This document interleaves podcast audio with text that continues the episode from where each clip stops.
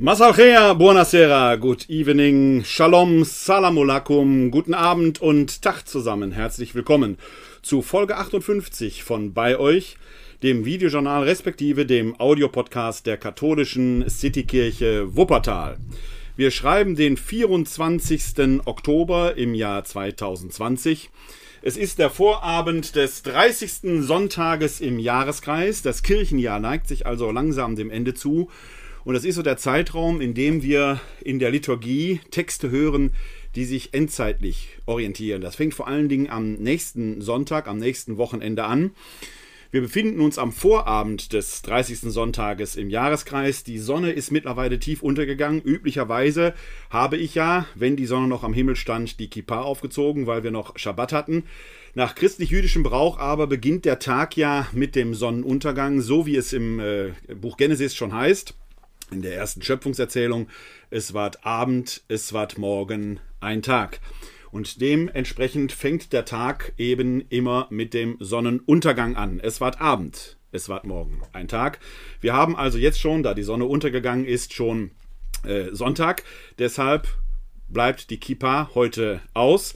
Trotzdem wünsche ich allen jüdischen Freundinnen und Freunden ein herzliches Shalom. In der letzten Woche ist wieder einiges passiert. Die Zahlen äh, der Corona-Infektionen gehen ziemlich durch die Decke. Und das ist natürlich äh, hilfreich, wenn wir uns da etwas genauer umschauen. Es gibt auch die eine oder andere Entdeckung, von der ich glaube, äh, dass sie es wert ist, da mal näher hinzusehen, weil sie, glaube ich, einige Knackpunkte offenbar macht, die mir so heute speziell aufgefallen sind. Deshalb heißt die Sendung Blinde Flecken und da werden wir uns in verschiedener Weise mit beschäftigen. Zuvor aber noch einmal der Hinweis auf äh, unsere Kontaktmöglichkeiten, denn gerade in diesen Zeiten, wo die Zahlen wieder so durch die Decke gehen und wo das Wort Lockdown nicht mehr nur ein Wort zu sein scheint, sondern möglicherweise der Lockdown doch wiederkommt. Das untrügliche Zeichen dafür sind ja, wer die Zeichen denn zu lesen weiß, die immer wieder mal leeren Klopapierregale, die erstaunlicherweise dann doch wieder schnell gefüllt sind. Der Einzelhandel hat also gelernt, die Lagerhaltung auch entsprechend. Aber äh, man merkt, die Leute sind wieder in Angst und äh, auch der ein oder andere Verantwortliche für die politischen Entscheidungen äh, scheut sich nicht mehr, dieses Wort in den Mund zu nehmen. In Berchtesgaden etwa gibt es ja schon den lokalen Lockdown und möglicherweise droht das auch in anderen Risikogebieten. Hier in Wuppertal ist der aktuelle Inzidenzwert irgendwo bei 106 Infizierte in den letzten sieben Tagen durchschnittlich pro 100.000 Einwohner. Da ist man weit über den äh, 50, die ausgelobt sind. Aber die Verantwortlichen hier, speziell der Vorsitzende des Krisenstabes Wuppertal, Johannes Lavig, äh, nimmt dieses Wort auch schon in den Mund. Wir wollen hoffen, dass wir das verhindern können. Aber dazu bedarf es eben einer gemeinsamen Anstrengung. Dazu später mehr. Zuerst einmal noch die Kontaktdaten, denn bei euch ist natürlich nicht nur ein Name, sondern der Name soll auch Programm sein. Wir sind eben bei euch gemäß dem Motto des Auferstandenen, der den Seinen vor seiner Himmelfahrt im Matthäusevangelium, also vor seinem Abschied von der Erde im Matthäusevangelium kundtut. Das ist der letzte Satz im Matthäusevangelium. Ich bin bei euch alle Tage bis zum Ende der Welt. Matthäus 28, Vers 20. Das ist die Hoffnung, die uns als Christen beseelt, die uns auch in Krisenzeiten eigentlich aufrecht gehen lassen sollte. Und dieses Motto tragen wir im Herzen. Auch wir sind bei euch und bei Ihnen. Ihr könnt uns weiterhin erreichen unter der Rufnummer 0202 429 oder schreibt uns eine E-Mail an bei-euch katholische-citykirche-wuppertal.de. Dort könnt ihr uns kontaktieren, wenn ihr jemanden zum Sprechen sucht. Wir können über Gott und die Welt reden, aber natürlich auch über andere Fragestellungen, Probleme, was auch immer euch da am Herzen liegt. Wir versuchen dann miteinander zu reden und ins Gespräch zu kommen und auf Fragen die entsprechenden Antworten zu finden. Natürlich könnt ihr uns auch eine E-Mail schreiben. Wir freuen uns immer auch über Feedback zu diesem Podcast bzw. zu dem Videojournal. Ihr könnt uns Themenanregungen schicken, wenn ihr wollt. Darüber freuen wir uns. Vor allen Dingen freuen wir uns, wenn ihr uns ein Like gebt. Äh, bei Facebook, bei YouTube, wo auch immer. Selbst bei iTunes könnt ihr uns Sternchen verteilen, denn der Podcast wird ja auch bei iTunes zur Verfügung gestellt zum Anhören.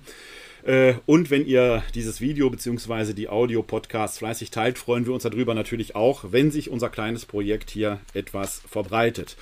Alle wichtigen Angaben zu dieser Sendung, auch Kommentarmöglichkeiten, findet ihr in den Show Notes entweder oben drüber oder unten drunter, je nachdem, wo ihr euch die Sendung hier anschaut oder im Nachhinein anhört oder anschaut. Äh, da könnt ihr uns, äh, äh, könnt ihr entsprechend die Quellen nachlesen und nachsehen. Und alles weitere findet ihr selbstverständlich auch auf der zugehörigen kleinen Homepage, die ihr im Netz findet unter www.kck42.de slash bei euch. www.kck42.de slash bei euch. KCK42 steht übrigens für katholische City Kirche und das 42 ist die Anfangszahl der Postleitzahl von Wuppertal. Also katholische Citykirche Wuppertal, kck42.de slash bei euch. Da findet ihr alle Shownotes und auch nochmal die entsprechenden Kontaktangaben. Steigen wir mal ein. Wir haben heute unter der Rubrik oder der Unterüberschrift Blinde Flecken drei Themenschwerpunkte, die ich mit euch bzw. mit Ihnen heute besprechen möchte. Der eine Themenschwerpunkt ist direkt am Anfang die Corona-Entwicklung. Was passiert so aktuell? Die zweite, der zweite Themenschwerpunkt daraus heraus resultierend, die blinden Flecken in der Pandemiebekämpfung. Und in diesen Tagen kommt man auch nicht drum herum, gerade weil es uns hier in Wuppertal auch mittelbar betrifft, wenn nicht sogar unmittelbar, ist natürlich der Umgang mit dem aktuellen Missbrauchsfall hier im Erzbistum Köln, der ja Wellen schlägt weit übers Erzbistum hinaus. Wie stellt sich eigentlich die Kirche dar? Ein Beispiel. Papst Franziskus hat wohl in einem Interview für eine italienische Dokumentation äh, einen Satz getan, wo er sagt, dass er befürwortet, dass homosexuelle Paare ähm, auch ähm, eingetragene Partnerschaften, Lebenspartnerschaften eingehen können und sollen, damit sie rechtlich abgesichert sind. Da geht natürlich schon ein mittelschwerer Jubel äh, durch das Netz, insbesondere durch die sozialen Medien, als wenn jetzt was Revolutionäres passiert wäre. Da möchte man als Theologe sagen, beruhigt euch, es ist nichts passiert. Und zwar gar nichts. Denn schon im Katechismus steht, dass man homosexuellen Paaren mit, nicht nur Paaren, sondern Homosexuellen, als Einzelpersonen wie als Paaren, mit Achtung und Respekt begegnen soll.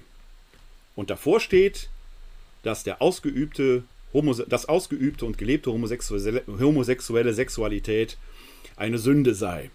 Der Papst ist an keiner Stelle von dem Katechismus abgerückt. Er sagt nur, homosexuelle Partnerschaften sollten rechtlich, rechtlich abgesichert sein. Was er nicht gesagt hat, ist, ob er auch die ausgelebte Sexualität damit meint. Und schon gar nicht reden wir über Segnung von homosexuellen Paaren. Was ist also passiert? Ist irgendetwas Neues passiert? Nein. Es ist nichts Neues passiert. Wir können uns alle beruhigen, alle tief durchatmen. Es ist alles Business as usual. Der Papst bleibt auf seiner Linie, dass er den äh, gleichgeschlechtlichen Menschen und gleichgeschlechtlichen Paaren viel Wertschätzung entgegenbringt, aber den entscheidenden Schritt, auf den so viele dann doch warten, äh, eben nicht oder noch nicht geht. Ähm, das mögen die einen betrauern und die anderen gut finden. Ich persönlich meine, dass das so eine Hinhaltetaktik ist, die keinem wirklich hilft. Das schafft so ein Dilemma, einen Double Bind, einen Status quo, mit dem niemand wirklich etwas anfangen kann. Nach wie vor bin ich der Meinung, Wer Worte macht, muss auch Taten folgen lassen. Sonst sollte er die Worte sein lassen. Das gilt für Prediger wie für Päpste, wie für die einfachen Christinnen und Christen. Wir Christen sind, wie es im Jakobusbrief heißt, eigentlich Menschen der Tat. Glaube ist ein Tatwort. Es hilft nicht nur mit den Lippen zu bekennen, sondern wir müssen auch mit den Händen tun, was wir da fordern. Wenn man homosexuelle Paare wertschätzen will, dann reicht das nicht zu sagen, ihr dürft zusammenleben, aber mehr dann auch bitte nicht. Dann wäre ja alles in Ordnung. Was soll das? Das schafft so eine Art, wie soll ich sagen, Zwischenzustand, wo man sagt, natürlich schätzen wir euch sehr, aber nur wenn ihr die eine Sache wirklich sein lässt. Ist der Mensch so? Ich persönlich glaube nein. Ich möchte da wirklich nochmal eindringlichst an das Gewissen all derjenigen, die predigen, sagen, Macht die Worte, macht sie auch so. Die Worte sind gut. Allein ich möchte Taten sehen. Es hilft nichts, in Predigten Missstände der Kirche anzuprangern, wenn ihr sie selber nicht in die Tat umsetzt. Wenn ein Regens in Limburg in einer vielbeachteten Predigt genau das oder ähnliches sagt, was der Papst sagt, und er hat noch so ein paar andere Punkte, dass Frauen in der Kirche nicht ähm, so äh, in die entscheidenden Positionen hineinkommen können, weil sie eben nicht Priesterin werden können, äh, dass wiederverheiratet Geschiedene nicht zur Kommunion zugelassen sind. Da geht der Regens aus Limburg drauf ein, Christoph May heißt er. Und dann ist für mich die entscheidende Frage, was wird er, nachdem er sonntags das gepredigt hat, am Montag seinen Priesteramtskandidaten sagen? wird er denen dasselbe sagen oder wird er sich da dann doch an die reine Lehre der Kirche halten müssen? Was helfen mir die schönen Worte, sei es von einem Regens, von einem Priester, von einem Diakon, einem Papst, einer Christin, einem Christen, wenn wir keine Taten folgen lassen? Das alles führt nur dazu, und wir werden am Schluss dieser Sendung auf diesen äh, Fall, diesen Missbrauchsfall in Köln nochmal näher eingehen, da werden wir etwas Ähnliches beobachten können. Es führt dazu, dass nicht der Glaube in der Gesellschaft verdunst. Das ist ein weit verbreiteter Irrtum. Deutschland ist so gläubig wie eh und je. Oder so ungläubig wie eh und je, je nachdem, wozu Sie sich zählen. Nicht der Glaube ist verdunstet, die Glaubwürdigkeit der Kirche verdunstet. Sie ist des Glaubens nicht mehr würdig, weil den Worten die Taten nicht folgen. Das ist das entscheidende Problem. Der Glaube ist ein Tatwort und da, wo der, die Tat dem Glauben, dem bekannten Glauben, dem Wort nicht folgt, da bekommen die Lippenbekenntnisse früher oder später Herpes. Nicht mehr und nicht weniger. Das ist das große Problem. Ist da jetzt was in Rom passiert? Nein. Es ist alles beim Alten geblieben. Schade drum. Wäre eine große Chance gewesen, was zu ändern. Aber wenn man an diesen Fragen etwas ändern würde, würde es wahrscheinlich einen mittelschweren Dammbruch in der Kirche geben. Da gibt es einen wunderbaren Roman, Katholiken heißt der. Ich fällt da jetzt der Autor nicht ein. Ich suche den mal raus und packe den in die Shownotes. Ähm, der beschreibt genau das, wie, ich glaube, in Irland in einem einsamen Kloster äh, ein versprengter Haufen sehr frommer Leute an den alten Regeln der katholischen Kirche festhält. Die sind dann alt, weil ein Papst in Rom all das, worauf die Welt wartet, in die Tat umgesetzt hat.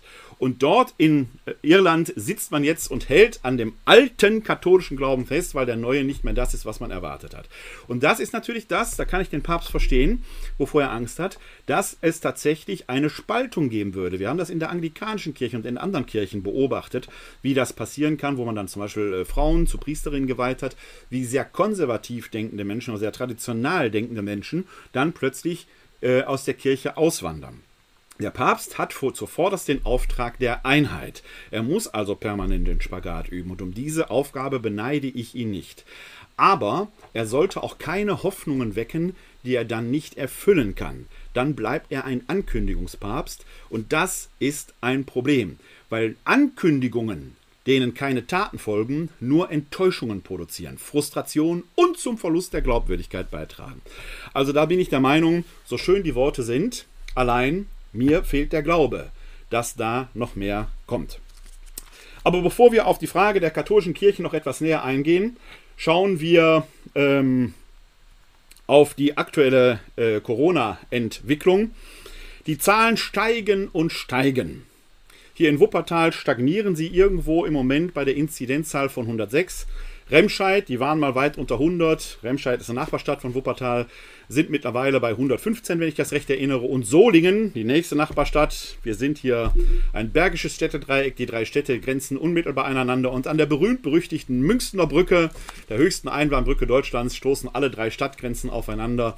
Äh, in Solingen liegt er sogar bei, ich glaube, über 200 jetzt ohne Gewehr, aber ich meine bei über 200. Die Zahlen gehen also durch die Decke und zwar nicht nur hier in Bergisch Tripolis, im Bergischen Städtedreieck, sondern überall, vorwiegend in Westdeutschland. Erstaunlich ist, dass im Osten Deutschlands äh, solche Risikogebiete erheblich seltener zu finden sind. Das hängt wahrscheinlich damit zusammen, dass die Gebiete dort nicht ganz so dicht besiedelt sind und wir doch hier diese sehr stark dicht besiedelten Gebiete haben. Vielleicht, und das habe ich in einem Beitrag äh, gelesen, liegt es aber auch daran, dass die Mentalität in Ostdeutschlands, im Osten Deutschlands anders ist. Äh, der Autor dieses Artikels, auch den versuche ich noch zu recherchieren, da kann ich nicht garantieren, dass er in den Shownotes aufkommt, weil ich nicht, äh, habe mir leider nicht notiert, wo er ist. Ich versuche ihn rauszufinden und äh, entsprechend hineinzugeben. Der Autor dieses Artikels äh, äh, vertrat die Meinung, dass da auch eine gewisse Obrigkeitshörig vielleicht aufgrund der langen Zeit der DDR auch 30 Jahre nach der deutschen Einheit noch stärker verankert sei. Mag sein. Äh, auf jeden Fall äh, ist der Osten Deutschlands steht im Moment wesentlich besser da als der Westen Deutschlands. Und wenn wir über Deutschland hinaus gucken, Deutschland ist auf diesen Karten, die wir im Moment von Europa sehen, ein gelber, weitestgehend gelber Fleck, trotz der tiefroten Gebiete, die wir auch hier in unserem Land haben, in einem immer roter, tiefroter werdenden äh, Europa. Also, Es ist die berühmt-berüchtigte zweite Welle ist da, auch wenn der eine oder andere Virologe davon spricht, es sei eigentlich eine Dauerwelle. Ich würde eher sagen, wenn er Dauerkrise sagen würde, wäre er recht. Aber wir sehen im Frühjahr den starken Anstieg, dann in den Sommermonaten, wo wir viel an der frischen Luft waren, wo das Virus keine große Chance hat, sich zu verbreiten, einen Tiefpunkt und dann geht es wieder steil bergauf und wir haben den Peak wahrscheinlich noch nicht erreicht, weswegen eben manche Verantwortliche von einem zweiten Lockdown mittlerweile sprechen, zumindest ihn in den Mund nehmen, was man eigentlich vermeiden wollte. Viele, viele aber verstehen offenkundig noch nicht, dass wir es tatsächlich mit einer handfesten Krise zu tun haben. Und woran kann das liegen? Ich vermute, dass die gesamte Corona-Krise im Alltag der Menschen, und damit meine ich jetzt nicht den durch die Regelungen beeinträchtigten Alltag, sondern erstmal im persönlichen Erleben der Menschen, eine nicht sichtbare Gefahr ist. Das Virus selber ist so klein, dass man es nicht sehen, nicht riechen kann. Und wir sehen in der Regel auch keine Corona-Kranken. Die liegen nämlich, wenn sie schwerst krank sind, auf Intensivstationen in Krankenhäusern und da ist natürlich kein Museum, wo wir mal durchflanieren können. Wir kennen die Bilder aus den Pestzeiten des Mittelalters die von Bruegel und von anderen gemalt worden sind oder die auch im äh, Fernsehen äh, massiv in Szene gesetzt werden, wo die Pestkranken mit ihren Beulen röchelnd über die Straßen und durch die Städte laufen. Da hat man die Gefahr unmittelbar. Ich garantiere Ihnen und euch, würden bei uns die Corona-Kranken, was Gott verhüten möge, auf der Straße röchelnd zusammenbrechen, ihr alle draußen hättet begriffen, worum es da geht, dann würdet ihr es sehen. Weil ihr keinen Corona-Kranken seht, heißt das nicht, die sind nicht da und die leiden nicht. Es heißt, dass die Intensivbetten schon zur Hälfte ausgelastet seien. Jetzt schon. Es heißt, dass in zehn Tagen die Intensivbetten voll ausgelastet wären. In zehn Tagen. Das ist noch nicht mal zwei Wochen. Reißt euch am Riemen, Leute. Reißt euch am Riemen. Was wir derzeit erleben, ist ein Ausdruck von Unvernunft. Berchtesgaden etwa, wo der Lockdown ist mit einem Inzidenzwert von über 200. Das Oktoberfest wurde abgesagt. Was machen die bayerischen Deppen dort in Berchtesgaden? Sie feiern in der Lagerhalle mit über 200 Leuten, machen schön die Rohrlade runter, damit keiner sieht, hier wird gefeiert. Klassischer Fall. Wir wissen mittlerweile sehr genau, und das ist nicht nur der jugendliche Party-Leichtsinn, wo unter Brücken irgendwelche Rave-Partys gefeiert werden, die gibt's auch. Oder Oberstufenpartys wie in Wuppertal. Es sind vor allem mittlerweile auch Erwachsene, die meinen, für sie würden die Regeln nicht gelten, wo der 40., 50., 60. Geburtstag doch groß im Familienkreis gefeiert werden muss. Hier bei uns in Wuppertal in Oberbarm hat das Ordnungsamt endlich mal eingegriffen und eine Geburtstagsfeier, einen runden Geburtstag, der nicht angemeldet war, mit über 60 Teilnehmern in einem Hinterzimmer, das nicht belüftet war, mal eben geschlossen. Gott sei Dank möchte man sagen, man möge, möchte hoffen, dass da nichts passiert ist. Wir wissen mittlerweile sehr genau, wo die entsprechenden Infektionsherde und Infektionsorte sind. Es gibt vor allen Dingen nach Aussicht der Forscher drei Ursachen. Bereits in der letzten Folge, in der Folge 57, habe ich ja schon auf äh, das Bulletin des RKI gewesen, die vor allen Dingen den privaten Bereich als Hauptinfektionspunkt, äh, als Hotspot ausgemacht haben.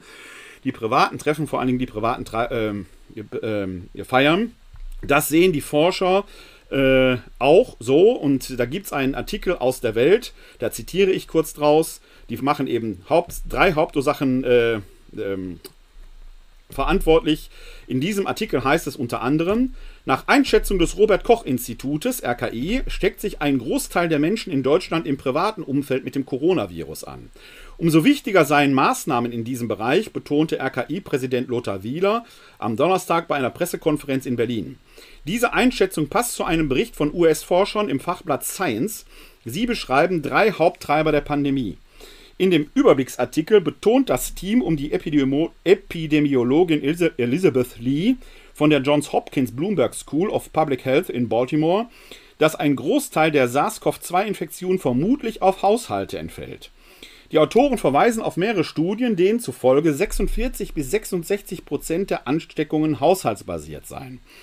Eine große Untersuchung aus Südkorea kam nach der Analyse von mehr als 59.000 Fällen zu dem Schluss, dass die Ansteckungsgefahr in einem Haushalt sechsmal höher ist als bei anderen engen Kontakten. Ist der Hauptpunkt 1. 46 bis 66 Prozent, also nahezu zwei Drittel der Infektionen, geschehen im privaten Umfeld. Das ist eben, wenn man Oma und Opa besuchen geht und die herzlich umarmt. Einer von denen hattet vielleicht, weil der sich irgendwo auf einer anderen Familienfeier angesteckt hat. Jetzt geht das Enkelkind hin und trägt das in die Schule und schwupps haben wir es diffundiert. Es muss also noch nicht mal immer die Superparty sein. Die kommen noch on top dazu. All das ist privates Umfeld. Also achtet bitte auch im privaten Umfeld bei all der Bedürftigkeit, die ich verstehe und ich nachvollziehen kann. Dieses Virus ist gefährlich. Achtet bitte darauf, gerade im privaten Umfeld angemessen miteinander umzugehen.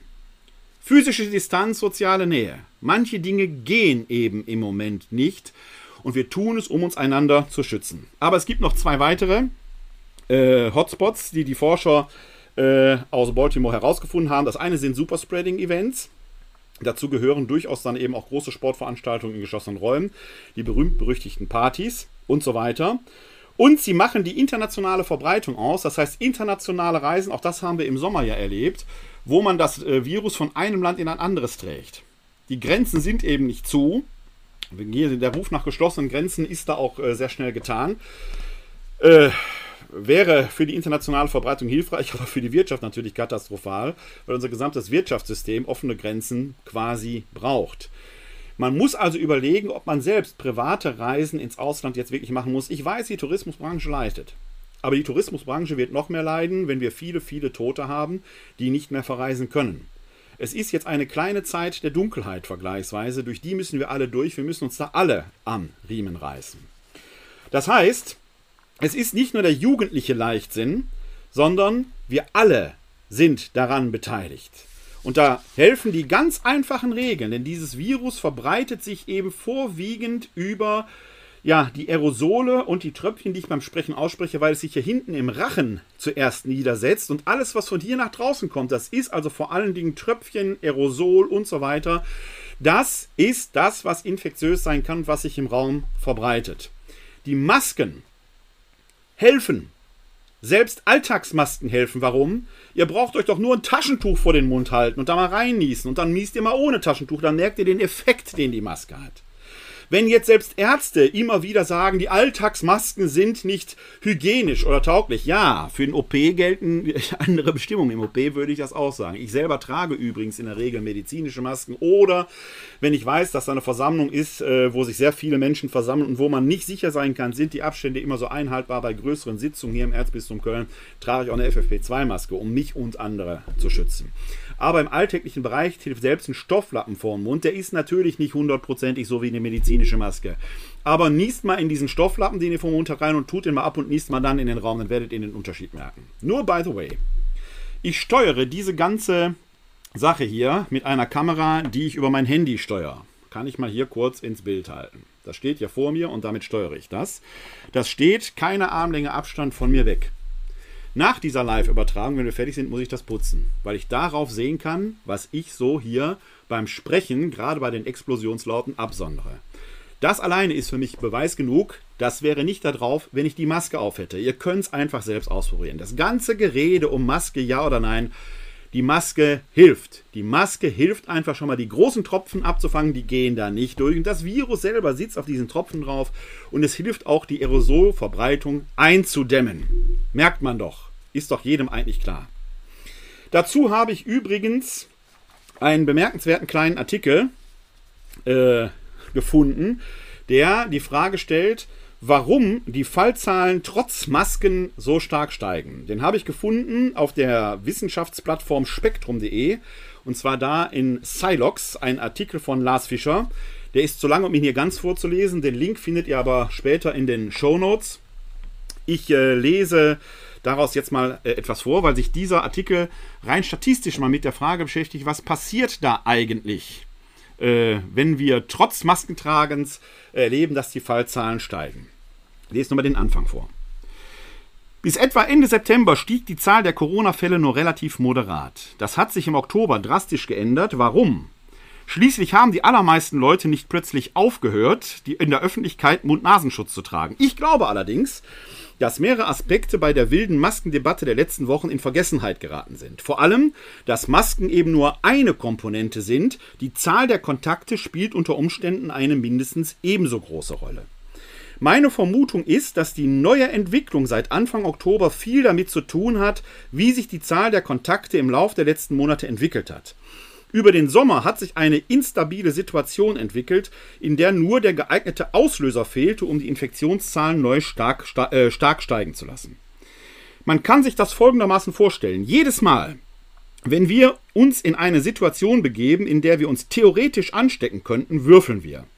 Wir alle, für alle praktischen Zwecke sind Ansteckungen mit Krankheitserregungen statistische Ereignisse. Wenn wir schlecht würfeln, haben wir uns angesteckt. Nur um das klar zu machen, wenn ein Infizierter im Raum ist, heißt das nicht sofort, dass ich mich auch anstecke.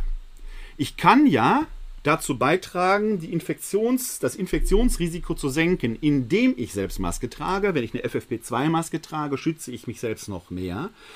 Indem ich auf Abstand gehe und indem ich die Fenster aufmache, weil dadurch die Aerosole permanent ausgetauscht werden. Wird natürlich jetzt im Winter besonders speziell.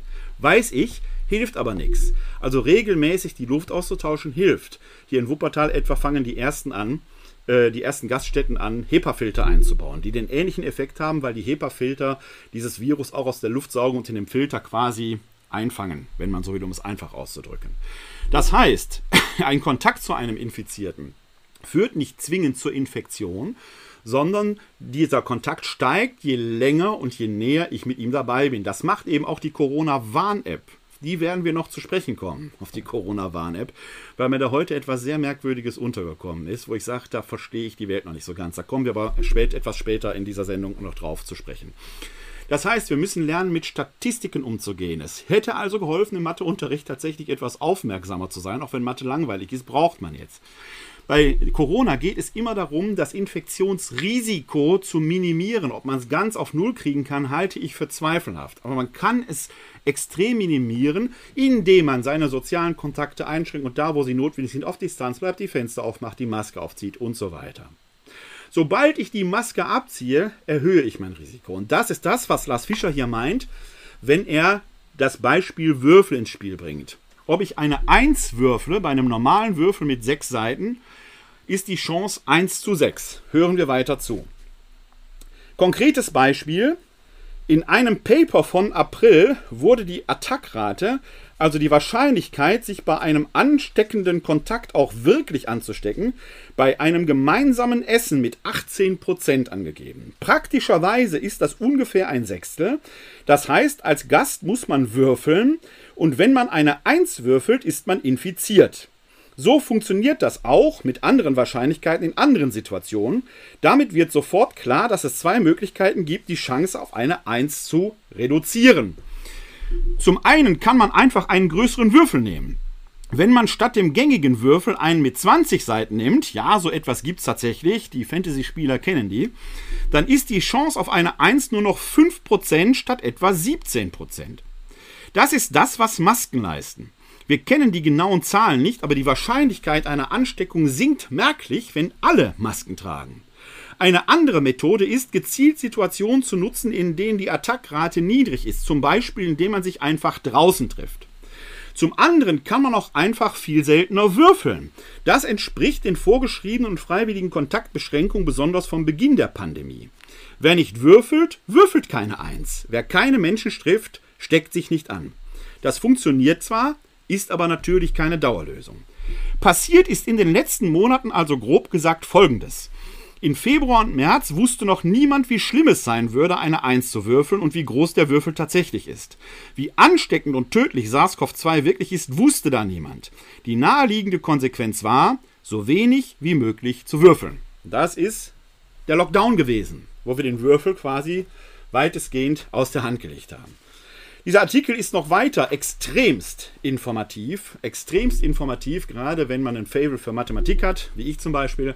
Und man kann daraus viel lernen, warum welche Entscheidungen auch hilfreich sind und man kann auch sagen, welche Entscheidungen und Beschränkungen dann statistisch gesehen nicht hilfreich sind und die sind eben auch schlecht begründet. Wenn man das mal zusammennimmt, wo sind die Hotspots der Infektion und man weiß zum Beispiel, dass Gastronomie oder Hotellerie oder auch Konzerte nicht die Orte sind, wo man sich anstecken kann, dann macht es wenig Sinn, da, Sinn, da alles durch äh, äh, runterzufahren. Wenn man weiß, und da geht er hier drauf an, dass der Außenbereich, die frische Luft, kein Ort ist, wo Infektionsrisiko besonders groß ist, dann macht es keinen Sinn, Open-Air-Veranstaltungen komplett runterzufahren.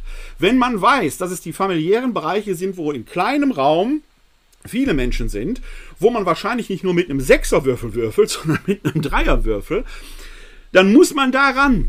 Dann muss man da um Einsicht werden. Dann muss man da vielleicht sogar kontrollieren. Das äh, wohlfeil dargebotene Sache, wir dürfen ja nicht in die Privathaushalte. Kann ich politisch total nachvollziehen. Niemand möchte das Ordnungsamt in seinem Haushalt haben und niemand möchte Denunzianten in seiner Nachbarschaft haben.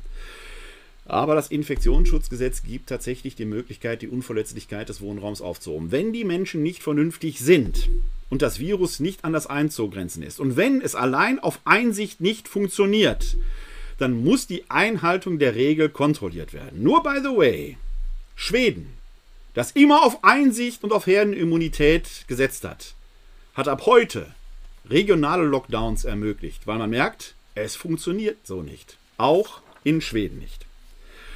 Einen wertvollen Hinweis übrigens zu dem Thema Masken, weil man da im Netz ja auch immer wieder die ein oder andere merkwürdige Nachricht äh, liest, die äh, angeblich dann helfen würden oder nicht helfen würden oder die Luft wegnehmen würden. Ich lege euch da mal einen sehr guten Link in die Show Notes aus der FAZ, der sich mit dem Thema befasst, dass Corona-Wissenschaftler medizinische und Alltagsmasken getestet haben auf ihre Wirksamkeit und so weiter. Könnt ihr euch entsprechend mal umtun. Also, wir stehen vor einer großen Herausforderung. Das, was wir im März, im Frühjahr erlebt haben, März, April erlebt haben, war offenkundig tatsächlich nur die Ouvertüre. Dann ist das Corona-Orchester einmal kurz in Sommerpause gegangen und jetzt fängt Corona an, die große Symphonie zu spielen. Möge es nicht die Symphonie des Todes sein, das Lied des Todes sein, sondern möge es tatsächlich ein eine Symphonie der Solidarität sein, mit der wir gemeinsam, gemeinsam, und zwar über Deutschland hinaus, zu europäisch, zu einer guten Lösung finden, wie wir dieses Virus in die Knie zwingen können. Denn auf den Impfstoff müssen wir wahrscheinlich noch länger warten. Wir brauchen tatsächlich einen langen Atem und niemand, niemand weiß derzeit, ob dieser Impfstoff tatsächlich schon volle Immunität gewährleistet oder ob man wie bei FSME oder anderen Impfstoffen Auffrischungen braucht und so weiter. Bis der Impfstoff da ist, brauchen wir tatsächlich einen langen, langen Atem. Helft also alle mit. Und mit alle meine ich nicht nur wir als Bevölkerung, die wir uns tatsächlich auch am Riemen meißen müssen, sondern ich meine auch und gerade die Verantwortlichen in den entsprechenden Institutionen und Regierungen. Wenn dort Regeln erlassen werden, die zwar nach Aktionismus aussehen, die nach dem Motto wir machen das, wir machen das heißt noch nicht wir schaffen das, wir machen was mit starkem Arm und breiten Beinen. Das alleine reicht nicht. Man sieht es doch in Bayern. Da haben wir einen der breitbeinigsten Politiker, der da steht mit bayerischer Stammtischmentalität und sagt, ich tue was. Der hat die höchsten Todesraten in ganz Deutschland, der Herr Söder. Er ist nicht persönlich dafür verantwortlich. Nur alleine rumpoltern und tolle, am besten noch im Stundentakt, neue Regeln machen, alleine hilft nicht und führt noch nicht zum Ziel. Wenn man die Herzen der Menschen gewinnen will, muss man Regeln schaffen, die verstanden werden. Die dürfen in sich auch nicht widersprüchlich sein. Nur by the way. Wie widersprüchlich die Regeln sind. Mir wurde heute berichtet, heute berichtet, hier in Wuppertal, von einem Konzert, das ein Ensemble in einer Wuppertaler Kirche irgendwo in Wuppertal spielen sollte. Weil die Regeln in Wuppertal mehr oder weniger wöchentlich, täglich geändert werden, hatte man dieses Konzert mit 70 Personen geplant. Dafür ist die Kirche ausgelegt unter diesen Zeiten. 70 Personen. Eintrittskarten waren ausgegeben. Jetzt kommen am Dienstag neue Regeln raus. Da heißt es, Konzerte nur noch mit maximal 50 Personen. Was macht man jetzt mit den 20? Die Eintrittskarten, welche 20 kommen denn jetzt nicht rein? Man kommt auf folgende geniale Idee. Diese Idee sagt, wir, wir, markieren das einfach als Gottesdienst. Am Anfang macht jemand eine liturgische Öffnung, dann betet man einen Psalm, eine kurze Andacht, dann gibt es ein kammermusikalisches Konzert. Und schwupp dürfte man mit fast 100 feiern. Wer soll denn so etwas verstehen? Beispiel, anderes Beispiel, der Wuppertaler Martinsritt. Ich habe ein neues Konzept verfasst, ein neues Konzept geschrieben, weil der Martinsritt, wo wir an den Kindern vorbeiziehen wollten, so wahrscheinlich jetzt bei den hohen Inzidenzwerten, das zeichnet sich immer mehr ab, nicht stattfinden kann. Es gibt jetzt eine neue Idee, die ich gerade dabei bin oder wo ich dem Krisenstab vorgelegt habe. Ich warte noch auf die Antwort, wo ich sage, die ist total safe, da kann eigentlich nichts mehr passieren. Der Martin wird mit dem Bettler an einem festen Punkt stehen und die Familien können mit den Kindern im Auto vorbeifahren. Wir können durch das Fenster hindurch einen Wegmann hineinreichen und den Leuten ein schönes Martinsfest wünschen. Stößt schon auf positives Echo. Ob es durchkommt, Werden wir sehen. Der Krisenstab hat es vorgelegt bekommen. Ich könnte aber ohne Probleme auf dem Wuppertaler Laurentiusplatz, wenn ich wollte, ich werde das nicht tun, darum geht es nicht, wenn ich wollte, einen Gottesdienst mit mehreren hundert Leuten feiern, einen Martinsgottesdienst mit Pferd, Musik und allem drum und dran, da könnte man nichts gegen tun. Wer soll das verstehen? Merken Sie, merkt ihr, was ich meine? Es geht darum, um die Konsistenz der Regeln. Sie müssen einsichtig sein, sie müssen für alle gelten, sie müssen kontrolliert werden, sie müssen nachvollziehbar sein. Wenn draußen kein Problem ist, wenn ein Gottesdienst draußen kein Problem ist, warum, wann es kein Problem ist, dass in Remscheid eine Anti-Corona-Demo laufen kann mit mehreren hundert Teilnehmern, die keine Masken tragen. Die Polizei steht daneben und sagt, nein, wir greifen hier nicht ein, um die Lage nicht zu verschärfen. Aber wenn sie an einer Bushaltestelle neben einem stehen, wo zwei Leute zufälligerweise mal gerade die Maske ab, dann müssen 50 Euro bezahlen. Das versteht kein Mensch. Und da, wo eine an sich gute Regel deshalb durchbrochen wird, weil man sagt, die schlechten Regeln sind doch gar nicht verständlich. Das führt nämlich psychologisch dazu. Haben wir ein Problem und der Winter und der Herbst werden noch lang sein. Deshalb geht der Appell an die Verantwortlichen. Ihr müsst Regeln machen, ja. Ihr müsst die Einhaltung der Regeln äh, kontrollieren, ja. Aber ihr müsst die Regeln auch gut begründen, wenn ihr nicht Gefahr laufen wollt, dass Gerichte die über den Haufen werfen, denn das führt dazu, dass wir einen Glaubwürdigkeitsverlust haben. Und der gilt im Staat genau wie in der Kirche, der ist verheerend. Da, wo die Glaubwürdigkeit, wo man nicht mehr des Glaubens würdig ist, wo die Glaubwürdigkeit verloren geht, werden auch die guten Regeln nicht mehr eingehalten werden. Das wird zu einem Problem werden. Das heißt, wir brauchen dringend intensivste Kommunikation zwischen den Verantwortlichen der Öffentlichkeit, unterhalb der Verantwortlichen. Wir brauchen, habe ich in der letzten Folge darauf insistiert, den parlamentarischen Diskurs die Legislative muss eingeschaltet werden, damit wir die breite Diskussion haben, damit wir gute Regeln, die versteh- und einhaltbar sind, bekommen und nicht irgendwelche aktionistischen Wir machen jetzt mal was Sachen, die bei näherem Hinschauen schon nicht standhalten. Beispiel Corona-App. Ich habe sie auf dem Handy und ich finde die gut. Ich finde es merkwürdig, dass nur 20 Millionen Downloads sind bei einer Bevölkerung von 80 Millionen Leuten. 50 Millionen haben irgendwie ein Handy. Diese App könnte uns tatsächlich helfen, auch die Gesundheitsämter zu entlasten, weil wir dort die Möglichkeit hätten, die Nachverfolgbarkeit ganz einfach zu haben. Mein Handy meldet mir, wenn ich eine niedrigschwellige Risikobegegnung hatte. Im Moment steht auf meinem Handy drauf, dass ich eine, eine Begegnung mit niedrigem Risiko hatte. Da wird jemand mit dem Fahrrad bei mir vorbeigefahren sein oder beim Einkaufen mit mir einmal durch den Gang gegangen sein. Diese App funktioniert also. Was nicht funktioniert ist, dass tatsächlich alle, die ein positives Ergebnis haben, das da entsprechend melden. Ich lege euch mal in die Shownotes verschiedene äh, Links hinein mit Quellen, aus denen ihr sehen könnt, dass etwa nur 60% der positiv getesteten, die die App auf ihrem Handy haben, ihr positives Ergebnis dort auch eingeben. Nur 60 40% der positiv getesteten geben das gar nicht in die App ein, obwohl die die Hälfte drauf haben. In dem Politik-Podcast Lage der Nation der letzten Ausgabe, Folge 211, glaube ich, nagelt mich nicht drauf fest, wurde die Frage von den beiden Protagonisten gestellt, wie das denn sein könnte. Und die hat mich selber beschäftigt. Und dann stoße ich heute, tagesaktuell, in der Westdeutschen Zeitung vom heutigen Samstag, dem 24. Oktober, auf folgende Meldung. Testergebnis kam im Heim nicht an. Auch bei den Reihentestungen in Pflegeeinrichtungen soll es eine Panne gegeben haben. Die Caritas berichtet, dass ein Mitarbeiter des Altenzentrums St. Suidbertus positiv getestet wurde, diese Information erst eine Woche später bei den Betroffenen und in dem Haus ankam. So hat der Mann eine Woche infiziert in dem Pflegeheim gearbeitet. Wie Caritas-Sprecherin Susanne Bossi berichtet, wurden alle Mitarbeiter und Bewohner des Hauses am Freitag, 16. Oktober getestet, aber noch wurden nicht alle Ergebnisse zurückgemeldet. Die Tests führte ein Unternehmen im Auftrag der Stadt durch. Am Freitag, 23. Oktober, habe das Heim durch einen Anruf des Gesundheitsamts von dem positiven Testergebnis des Mitarbeiters erfahren. Dessen Handy-App habe zu dem Zeitpunkt noch immer angezeigt, ihr Befund ist noch in Arbeit. Die Caritas nimmt nun selbst Abstriche von allen Kontaktpersonen des Mitarbeiters, lässt diese analysieren.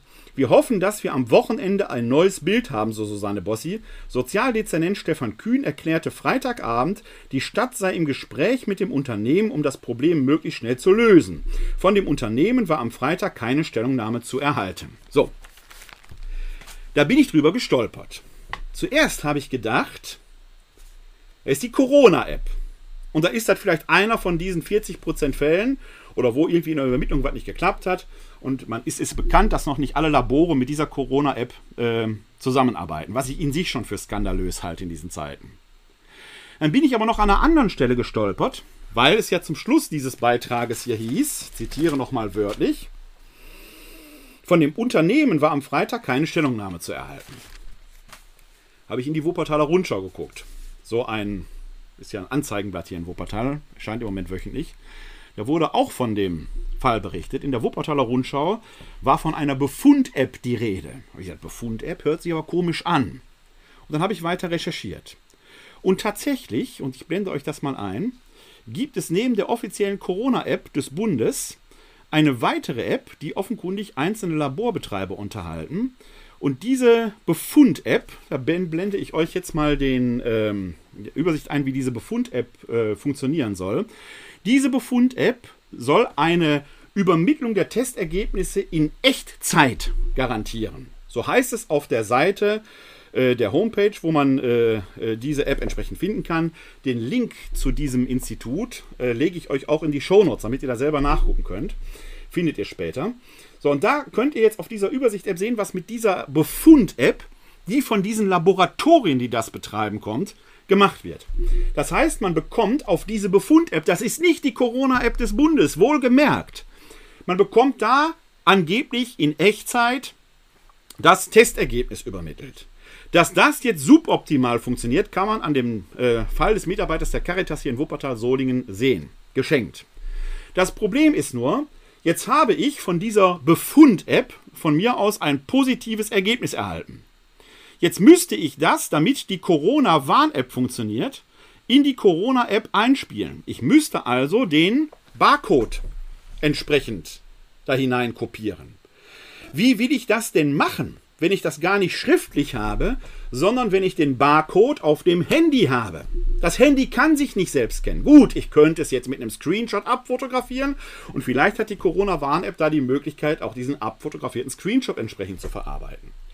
Aber das ist schon ein Aufwand, es ist ein Workaround, den macht niemand. Zumal ich mir habe sagen lassen, dass bei einer Positivmeldung in der Corona-Warn-App zig Abfragen, möchtest du das wirklich melden, gemacht wird. Also ein Aufwand ohnegleichen, sodass ich mir allein deswegen diese 40% Missing Rate erkennen, äh, erklären kann, die hier stattfindet.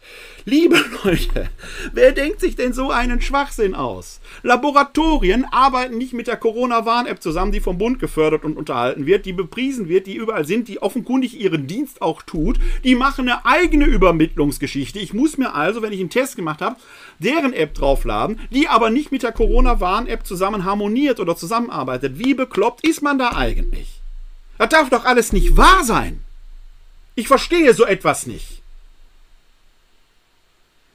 Mittlerweile werden in Wuppertal Walk-in-Teststationen gemacht, die von dem, äh, die ihre Untersuchungen offenkundig in dem Laboratorium machen lassen, das diese Befund-App betreibt, von, äh, die auch mit der Caritas hier zusammengearbeitet haben. Wir haben es hier mit einer massiven Aufgabe zu tun. Und die Zahlen steigen.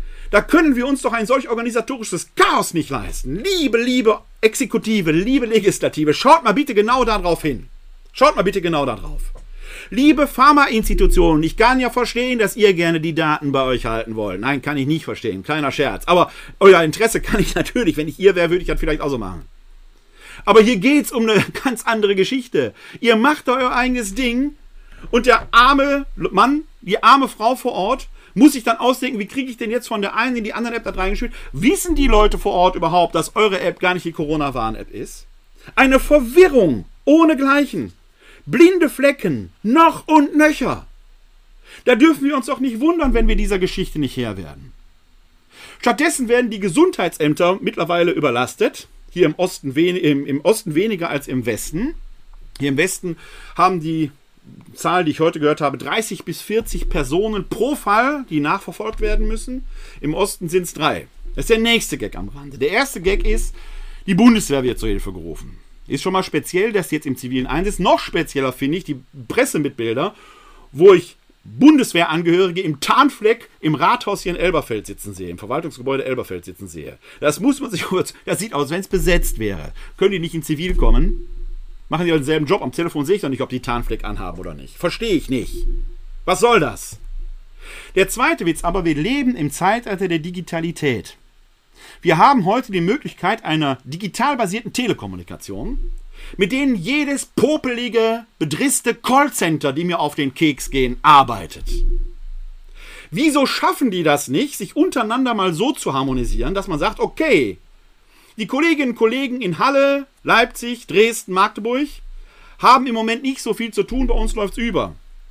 Können wir uns nicht mit denen zusammenschalten, dass die einen Teil unserer Aufgaben mitnehmen? Denn ich als Infizierter, der hier in Wuppertal, Remscheid, Solingen oder sonst wo sitzt, weiß doch gar nicht, kommt mein Anruf aus, aus äh, hier aus Wuppertal, von der Neumarktstraße 10, oder kommt der aus Magdeburg? Ich verstehe das nicht. Das ist ein organisatorisches Problem. Stattdessen stellen wir uns breitbeinig und sagen, ich rette die Welt. Die Welt rettet man, indem man Worten Taten folgen lässt. Und die Taten liegen eigentlich da auf der Straße. Wir können mit ganz einfachem Aufwand die Organisation verschlanken und vereinfachen. Damit werden wir vielleicht nicht alle Probleme lösen, aber die größte Not, da wo sie ist, könnten wir wenden. Wäre doch mal ein Gedanken wert, in die Richtung zu gehen. Die menschliche Psychologie nämlich agiert auf dieses Chaos, indem man sagt, die wissen sowieso nicht, was zu tun, ich mache mein Ding. Und dann feiert man unter Brücken. Dann feiert man Oktoberfest in geschlossenen Lagerhäusern. Man macht das Garagentor zu und macht Oberstufenparty. Und dann hat man das Problem potenziert, exponentiell. Es hilft nichts. Ich erwarte von den Verantwortlichen, dass die ihren Job an dieser Stelle machen und nicht nur große Worte, sondern einfach Taten. Und die Lösungen sind manchmal, glaube ich, einfacher, als man denken kann. Denn diese ganze Geschichte wird gesamtgesellschaftlich nur funktionieren, wenn Einsicht und Akzeptanz erhalten bleiben. In der jüdischen Allgemeinen las ich dazu in der aktuellen Ausgabe einen bemerkenswerten Artikel, wo es um die Frage der menschlichen Freiheit geht. Dazu möchte ich übrigens auf äh, die letzte Glaubensinformation hier aus Wuppertal verweisen, die ich letzte Woche Mittwoch versendet habe als Webinar, wo es um den allmächtig ohnmächtigen Gott ging. Den Link lege ich euch auch in die Shownotes zu dem Video. Äh, Hat es auch schon interessante Diskussionen darüber gegeben, weil das natürlich ein Paradox ist. Wie ist es überhaupt mit der, mächtig, äh, mit der menschlichen Freiheit angesichts eines allmächtigen Gottes? Oder sind wir nicht ohnehin in einem Ursache-Wirkungsprinzip partikelbasiert gefangen? Ich persönlich meine nein, weil der menschliche Geist nicht partikelbasiert funktioniert, zumindest nach allem, was wir derzeit wissen nicht. Wenn man das beweisen sollte, müsste ich tatsächlich nochmal neu nachdenken, wobei mein Nachdenken, Nachdenken dann ja möglicherweise selbst partikelbasiert wäre. Also schwierige, ganz schwierige, interessante aber Fragestellung. Ich lege euch den Link mal da in die Show Notes und ich lege euch vielleicht auch mal den Link zu dem Audiopodcast, weil es da eine interessante kleine Diskussion zu diesem Thema gegeben hat. Jetzt aber geht es um Vyacheslav Drobrowitsch, ich hoffe, ich habe das richtig ausgesprochen, der in einem Artikel in der jüdischen Allgemeinen aus jüdischer Sicht dazu Stellung nimmt und daraus ein kleiner Auszug. Vielleicht liegt das Gefühl der Freiheit darin, loszulassen und sich dem natürlichen Lebenslauf zu verschiedenen, äh, sich dem natürlichen Lebenslauf zu stellen. Mehr zuzusehen, wie sich das Leben entwickelt, wie es uns formt, wie wir auf die verschiedenen Situationen reagieren und wie wir uns dabei fühlen. Vielleicht liegt die Freiheit darin, ein Beobachter des Lernprozesses zu werden, der sich Leben nennt. Wir wären frei vom Druck und würden die Freiheit in der Unfreiheit finden. Beruhigt in der Akzeptanz dessen, dass wir hier auf Erden vor allem erleben und der Prozess des Entscheidens von allein passiert. Dieser Gedanke kann befriedigend und befreiend sein, aber auch furchterregend und bedrückend. Das Leben lebt mich, ich bin in jedem Moment des Geschehens der Beobachter eines Systems, das, ausgehend von unzähligen Faktoren auf die zufälligen Umstände reagiert. Haben Moral, das Gute, die Liebe noch einen Platz in einer Welt ohne Wahl? Gute Fragen, wie ich finde. Wenn die Welt wirklich rein partikelbasiert wäre und wir alle determiniert wären, lehnt euch zurück und lasst das Leben euch leben. Ich für meinen Teil glaube immer noch daran, dass wir in gewissem Maße eine Freiheit haben. Unsere Freiheit ist immer selbst determiniert, denn durch die Entscheidung, die ich heute mache, ob ich Maske anziehe oder nicht, determiniere ich Folgeentscheiden.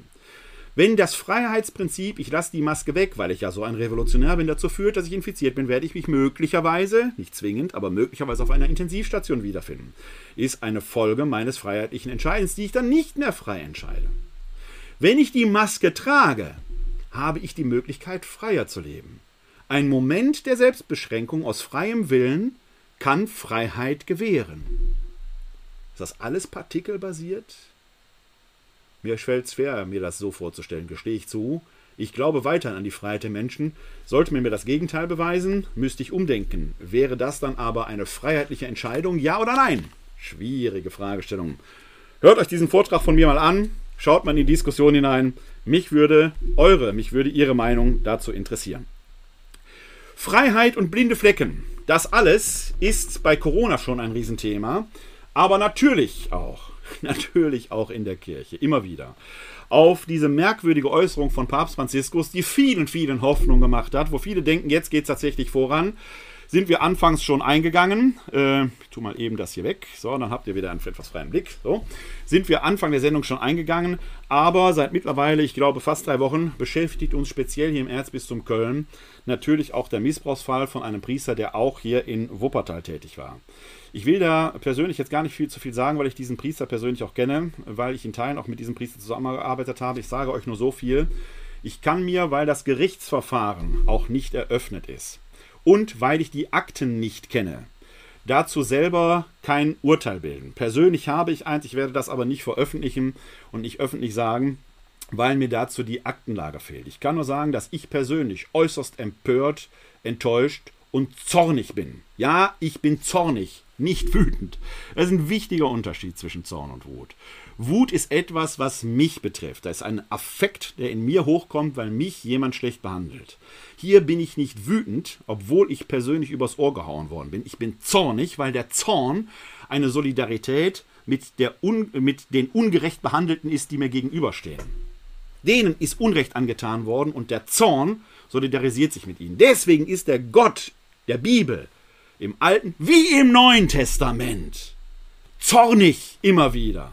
Nicht, weil er ein Rächergott wäre, sondern weil der Gott, an den wir Christen wie die Juden glauben, ein parteiischer Gott ist. Er solidarisiert sich mit den Witwen und Waisen, mit den Armen und Schwachen und er ist zornig, weil er das Unrecht sieht, das ihnen angetan wird. Und er ergreift Partei für sie. Der ist eben nicht bloß nur wütend. Und ja, auch der Gott des Neuen Testamentes, das ist derselbe wie im Alten Testament. Der ist auch zornig. Braucht ihr nur in den Römerbrief schauen. Ich meine, in Römer, im Römerbrief Kapitel 10 wäre es, äh, ich aber den Link, ich leg die Stelle mal in die Shownotes hinein, damit ihr selber nachlesen könnt mit dem entsprechenden Zitat. Auch der ist zornig. Der Vater Jesu Christi ist der Gott Abrahams, Isaaks und Jakobs. Da gibt es eine Kontinuität. Wer immer was anderes erzählt, hat die Bibel nicht wirklich gelesen oder er redet sich etwas schön. Ich bin zornig angesichts dieses Falls. Einmal, weil ich es hier mit einem Menschen zu tun habe, den ich persönlich kenne, von dem ich zutiefst enttäuscht bin, wenn sich die Vorwürfe bewahrheiten sollten. Und danach sieht es irgendwie sehr aus. Vor allen Dingen bin ich zornig auf unsere Oberen, die die Verantwortung tragen die damals nicht die Schritte eingeleitet haben, die sie hätten tun müssen. Und die sich jetzt winden in der Presse und Erz, selbst Erzbischöfe, die sich nicht zu schade sind, verstorbene Erzbischöfe jetzt an den Pranger zu stellen, die auch ihre Verantwortung tragen. Kardinal Meissner hat in einem Deutschlandfunk-Interview von 2015 gesagt, ich habe nichts geahnt, nichts geahnt, aber offenkundig viel gewusst. Nichts geahnt zu haben, ist richtig. Wenn man es weiß, braucht man es ja nicht mehr ahnen. Wie perfide ist das denn? Das sind die Jungs, die von der Kanzel herunter predigen, dass wir beichten sollen, dass wir unsere Sünden bereuen sollen, dass wir ein gottesfürchtiges Leben führen sollen. Aber, wenn sie jetzt an der Reihe sind, Verantwortung zu übernehmen, dann sind sie sich offenkundig zu schade dazu, Farbe zu bekennen. Auch die müssen den Worten Taten folgen lassen. Da wird aber eine Wortklauberei betrieben. Ich bin verantwortlich, aber nicht schuld. Ja, jeder Politiker kennt das.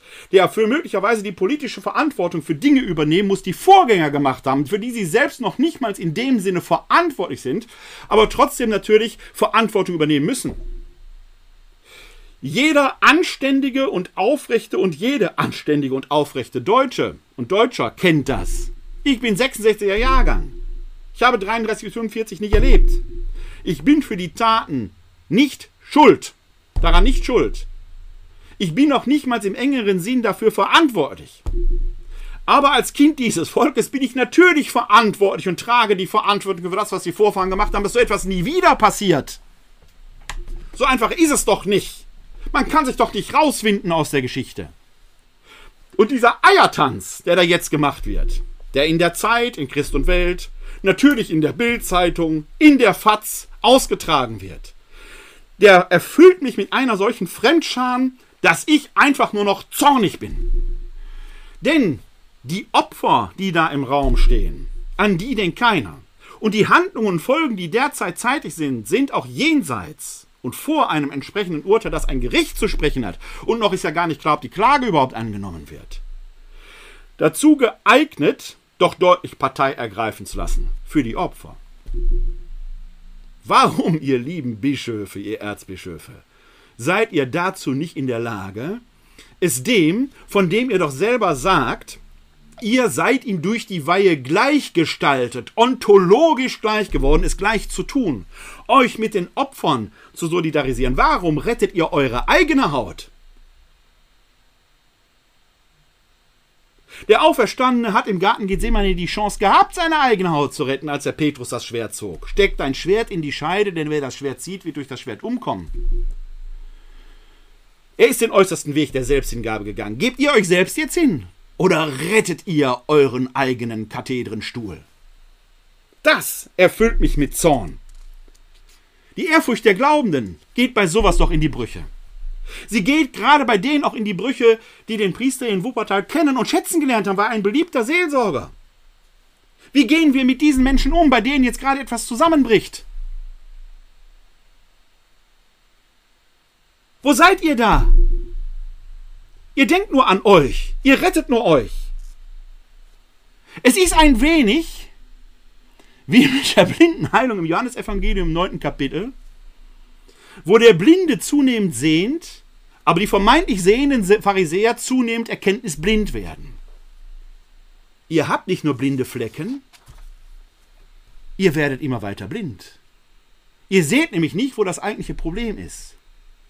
Die Leute würden euch gerne glauben. Aber ihr seid nicht mehr des Glaubens würdig. Und weil ihr für die Kirche steht, ist die Kirche als Ganzes nicht mehr des Glaubens würdig. Nicht der Glaube verdunstet. Die Glaubwürdigkeit der Kirche verdunstet. Das ist ein Problem. Macht euch ehrlich. Macht euch transparent. Geht hin, bekennt endlich Farbe.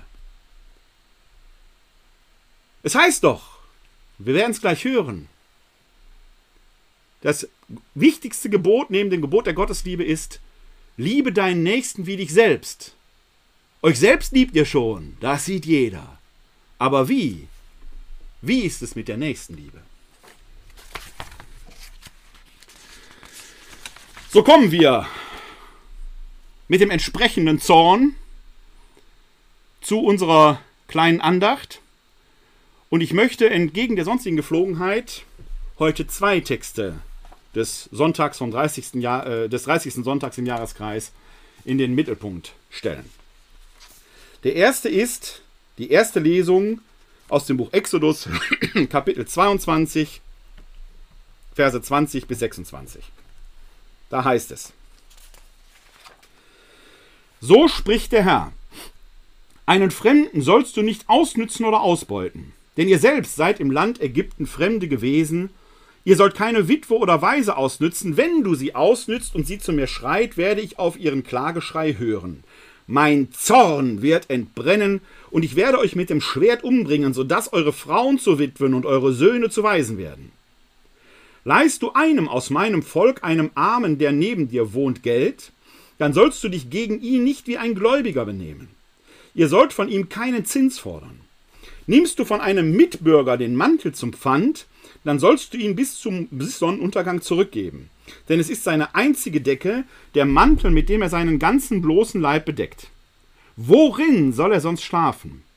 Wenn er zu mir schreit, höre ich es, denn ich habe Mitleid. Wort des lebendigen Gottes. Halleluja, Halleluja. Halleluja, Halleluja. Unsere Hilfe ist im Namen des Herrn, der Himmel und Erde erschaffen hat. Aus dem heiligen Evangelium nach Matthäus. Ehre sei dir, o Herr. In jener Zeit, als die Pharisäer hörten, dass Jesus die Sadduzäer zum Schweigen gebracht hatte, kamen sie am selben Ort zusammen. Einer von ihnen, ein Gesetzeslehrer, wollte ihn versuchen und fragte ihn Meister, welches Gebot im Gesetz ist das wichtigste? Er antwortete ihm Du sollst den Herrn, deinen Gott, lieben mit ganzem Herzen, mit ganzer Seele und mit deinem ganzen Denken. Das ist das wichtigste und erste Gebot. Ebenso wichtig ist das zweite. Du sollst deinen Nächsten lieben wie dich selbst. An diesen beiden Geboten hängt das ganze Gesetz und die Propheten. Evangelium unseres Herrn Jesus Christus. Lob sei dir Christus. Ja, da haben wir diese beiden Texte, die auch heute wieder thematisch passen wie die Faust aufs Auge. In dem einen ist vom Zorn Gottes die Rede, nicht von Wut, und dem anderen von der Liebe zum Nächsten. Gott ist jetzt zornig, weil die Witwen und Waisen unterdrückt werden. Er ist nicht bloß wütend, weil es gegen ihn geht, er ist Gott. Kann man Gott beleidigen? Kann man. Hat aber keine Folgen, ist Gott herzlich egal. Der ist so groß, der ist so groß, dass er über jeder Blasphemie steht. Zumindest der Gott, an den wir Christen glauben. Mancher Muslim scheint das anders zu sehen. Da mag man noch so viel Allahu Akbar schreien, Gott ist größer. Kann ich als Christ übrigens auch, weil ich daran glaube, dass Gott größer ist. Allahu Akbar ist ein Satz, den kann ein Christ sagen. Aber es hilft ihnen nicht nur mit dem Mund zu schreien, wenn man in der Tat mit dem Schwert in der Hand einen Lehrer enthauptet, weil man ihn für einen Blasphemiker hält. Wer so handelt, glaubt nicht, dass Gott groß ist. Für den ist Gott klein, weil er sich an die Stelle Gottes setzt. Denkt mal drüber nach. Nein, der Gott, an den wir Christen und die Juden glauben, ist in der Lage, zornig zu sein, wenn den Schwachen Unrecht geschieht. Er solidarisiert sich nämlich mit den Schwachen. Er solidarisiert sich mit denen, die keine Partei haben. Gott ist ihre Partei. Er macht sich zur Partei mit ihr und das ist der Ausdruck des Zornes Gottes, weil Gott leidenschaftlich ist. Er sitzt eben nicht als unbewegter Beweger da oben im Himmel. Nein, er ist ein bewegter Beweger, der Partei für die Schwachen ergreift. Und das tut er. Bis auf den heutigen Tag und auch morgen und übermorgen. Mit allen Schwachen ergreift er Partei. Er steht immer an der Seite derer, die keinen Anwalt, die keinen Helfer mehr haben. Und er wird die zur Verantwortung ziehen, die Unrecht getan haben. Und Unrecht kann man auch tun, indem man nichts tut. Wer einfach davon spricht, Flüchtlinge sollen einfach wegbleiben, das Boot ist voll, und nichts tut, Wer nicht den Anrainerländern Griechenland, Frankreich, Italien, äh, Griechenland, Italien, Spanien hilft, der ist noch lange nicht raus. Wer sagt, wir müssen jetzt auch mal an uns denken, und das gilt im Kleinen wie im Großen, hat das Prinzip der Nächstenliebe nicht begriffen. Das ist ja der Impetus hier im Evangelium gewesen. Zwei Gebote, sagt Jesus, die die wichtigsten sind. Zwei. Du sollst den Herrn, deinen Gott, lieben mit ganzem Herzen, mit ganzer Seele und mit deinem ganzen Denken. Alles, alles soll auf Gott ausgerichtet sein. Nicht, dass man da permanent dran denken soll, aber in dieser Haltung zu leben, dass wir Gott dienen. Und für uns Christen dienen wir Gott darum, indem wir dem Nächsten etwas angedeihen lassen, weil der Heilige Geist im Nächsten atmet und in mir atmet er auch. Gott handelt durch mich in der Welt. Ich bin nicht Gott, der Nächste auch nicht. Aber Gott wohnt in uns Menschen. Und deswegen können wir an einem leidenden Menschen nicht achtlos einfach vorbeigehen. Deshalb folgt aus dem ersten genauso bedeutsam das zweite Gebot, du sollst deinen Nächsten lieben wie dich selbst. So, und hier an dieser Stelle höre ich schon die theologischen Klimmzüge in den Predigten. Kann man morgen wahrscheinlich am Sonntag in vielen Predigten hören. Das homiletische Bullshit-Bingo. Man muss sich erstmal selbst lieben. Liebe Freunde, das war nie das Problem. Das ist nie das Problem. Selbst bei den Psychopathen und den Depressiven, die sich morgens nicht in den Spiegel gucken, ist die Selbstliebe eigentlich nicht das Problem. Warum? Weil sie das, was sie sehen, möglicherweise nicht annehmen können, weil sie selbst in sich so verliebt sind, dass ihnen das nicht genügt. Die Selbstliebe ist eigentlich immer da. Sie mag groß, sie mag klein sein. Darüber kann man diskutieren. Und wenn meine Selbstliebe wirklich klein ist, dann kann ich mit dieser kleinen Liebe den Nächsten lieben wie mich selbst. Der Auftrag aber ist, den Nächsten lieben wie sich selbst. Da steht eben nicht, liebe zuerst dich selbst und dann deinen Nächsten. Der Blick geht von mir auf den anderen. Er wendet den Blick vom Spiegel weg auf den Nachbarn und die Nachbarin. Auf den, die mir am nächsten sind. Liebe Bischöfe, liebe Verantwortliche, hier im Erzbistum Köln und sonst wo, Solange ihr euch noch verteidigt und selbst verteidigt und kein Wort für die Opfer habt, habt ihr das wichtigste Prinzip unseres Herrn Jesus Christus nicht begriffen. Seid ihr noch zu retten? Seid ihr noch des Glaubens würdig? Ich weiß, dass auch ich immer wieder fehle. Das ist ja das wichtigste Prinzip im Christentum, Metanoia. Umdenken, umkehren. Es ist nicht schlimm, einen Fehler zu machen. Es ist schlimm, im Fehler zu bleiben. Ihr habt einen Fehler gemacht? Okay. Denkt um. Und jetzt? Liebt die Nächsten so, wie ihr euch selbst zu lieben scheint. Was wäre das für eine Welt?